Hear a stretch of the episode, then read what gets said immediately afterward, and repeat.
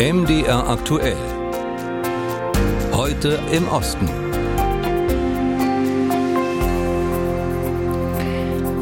Und da schauen wir jetzt zunächst nach Belarus. Zieht das Regime die Daumenschrauben nach innen an? Mit dieser Frage wollen wir uns beschäftigen, denn Oppositionelle und ihre Angehörigen, die werden immer brutaler behandelt und das alles mehr oder weniger im Stillen.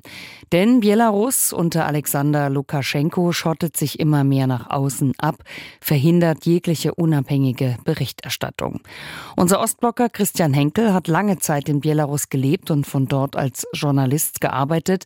Er beobachtet die Situation nun von Deutschland aus und ich habe mit ihm gesprochen.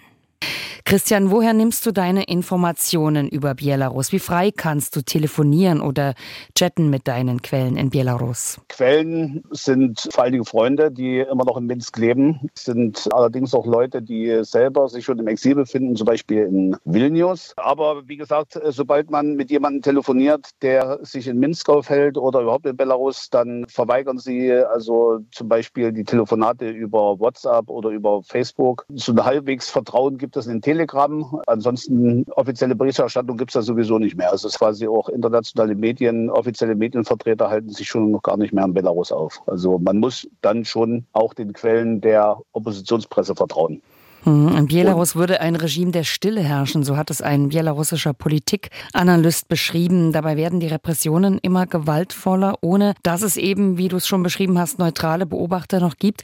Kannst du diese Stille denn bei gleichzeitiger Gewalt bestätigen oder wie muss man sich das vorstellen? Ja, man muss sich das darunter vorstellen, dass äh, keiner mehr offen redet. In Minsk berichten mir Freunde, ist es auch so, dass kaum noch ein Austausch über politische Themen gibt. Und das Regime hat ja für den 25. Februar Februar sogenannte Parlaments- und Kommunalwahlen angekündigt. Belarus ist immer noch Mitglied der OSZE und normalerweise werden Wahlen dann auch von der OSZE beobachtet. Die müssen allerdings eingeladen werden und jetzt hat der Vertreter der Zentralwahlkommission gesagt, man lädt wieder keine OSZE-Beobachter ein, man will jetzt die Wahlen nur für sich selbst durchführen. Das heißt, ein Blick von außen ist dann auch auf keiner Ebene mehr gewünscht.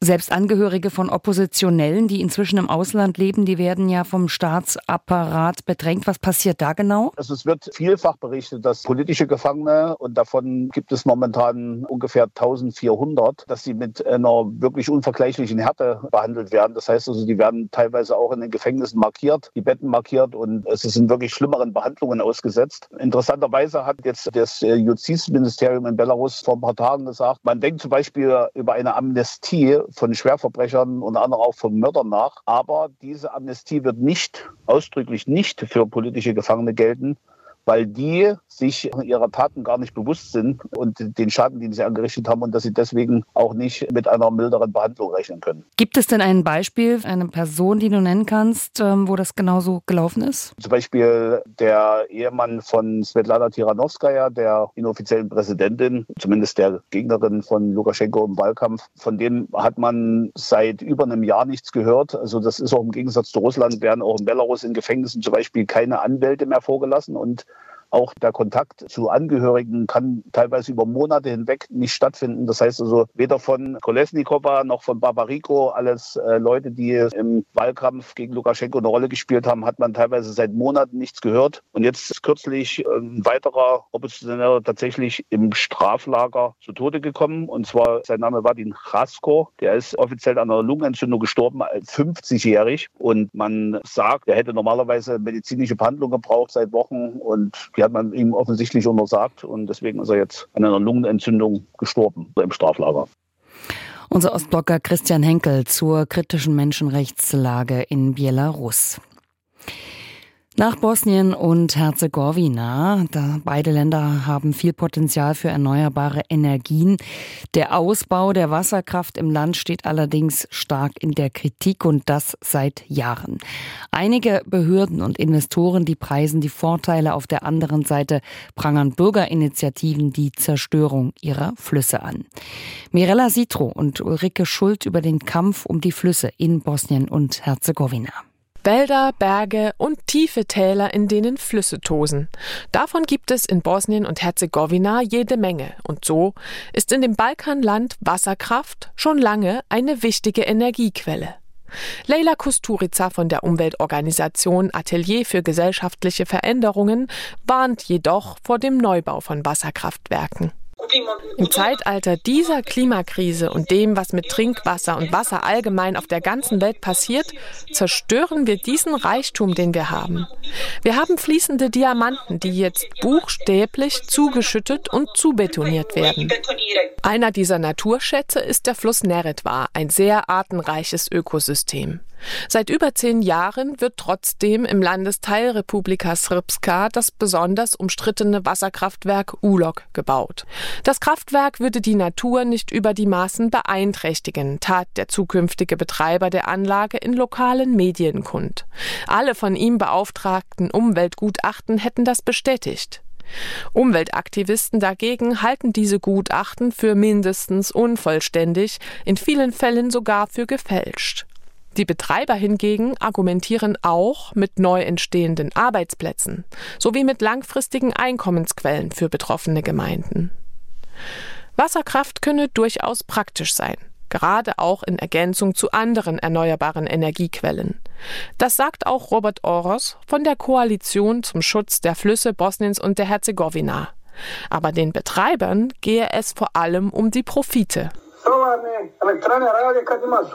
Solarkraftwerke funktionieren bei Sonnenschein, Windparks, wenn Wind weht. Bei Wasserkraftwerken kann die Stromproduktion dagegen gesteuert werden. Wenn das Wasserkraftwerk einen Speicher hat und der Strompreis höher ist, schöpft es seine Kapazität voll aus, um viel Strom zu produzieren. Wenn der Preis niedriger liegt, staut und speichert das Kraftwerk das Wasser so lange, bis der Strom wieder teurer wird. Der Gewinn aus dem Stromverkauf, so die Kritik, gehe jedoch nur zu einem sehr kleinen Teil an die Kommunen. Der Mammutanteil verbleibe bei den Betreibern. So regt sich in Bosnien-Herzegowina seit vielen Jahren Widerstand, vor allem gegen Mini-Wasserkraftwerke. Schon 2005 sollte in der Nähe des Hauses von Robert Oros im Dorf Luke eine solche Anlage gebaut werden. Er und andere Anwohner schlossen sich daraufhin zusammen. Wir haben buchstäblich 325 Tage und Nächte lang Wache gehalten. Wir haben nicht zugelassen, dass der Bagger nach unten in den Flusskorridor fuhr. Als das alles vorbei war, haben wir andere Bürger mit ähnlichen Problemen kontaktiert, um ihnen mit unseren Erfahrungen zu helfen, die wir in der Zwischenzeit gesammelt hatten. Alles in allem, so die Umweltinitiativen, stehe der Nutzen gerade von Mini-Wasserkraftanlagen in keinem Verhältnis dazu, wie stark die anliegenden Ökosysteme zerstört würden. Im bosniakisch-kroatischen Landesteil von Bosnien-Herzegowina werden deshalb mittlerweile keine neuen Mini-Wasserkraftwerke mehr genehmigt. Anwohner und zivilgesellschaftliche Initiativen aus dem ganzen Land setzen sich gemeinsam dafür ein, dass das in Zukunft auch in der Republika Srpska, dem serbisch geprägten Teil des Landes, so wird. Ulrike Schuld aus Bosnien und Herzegowina. Jetzt nach Tschechien. Das Nachbarland von uns, das gilt nicht unbedingt als Einwanderungsland, aber es gibt sie, die Einwanderung.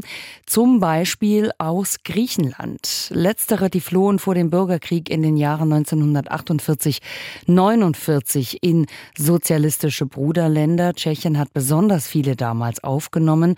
Jetzt, 75 Jahre danach, hat die griechische Gemeinschaft Bilanz gezogen Tagen in Tschechien. Marianne Allweis berichtet.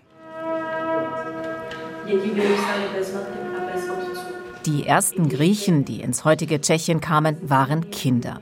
Auch jetzt, 75 Jahre später, stehen die Kinder wieder im Mittelpunkt bei der zentralen Feier der griechischen Gemeinden in Ostrava im Osten Tschechiens.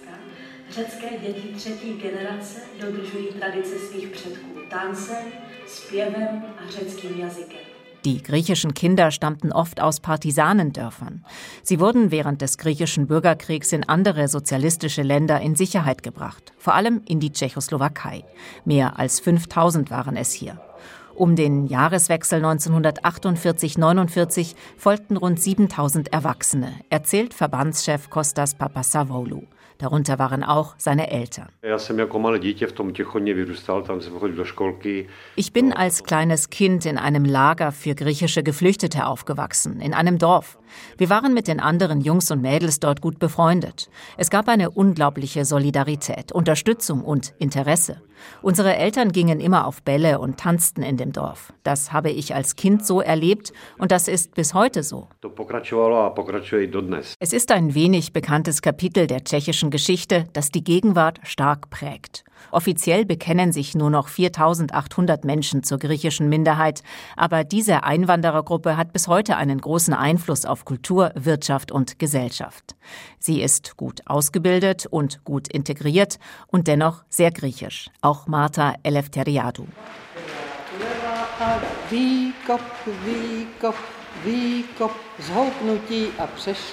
Trotz ihrer 77 Jahre gibt sie noch immer ihre beliebten Sirtaki-Kurse in Prag. Bekannt geworden ist sie in ganz Tschechien als Sängerin, zusammen mit ihrer Schwester. Das Duo Martha und Tena wollte zuerst Rock und Soul aufnehmen, fand dann aber zur griechischen Musik.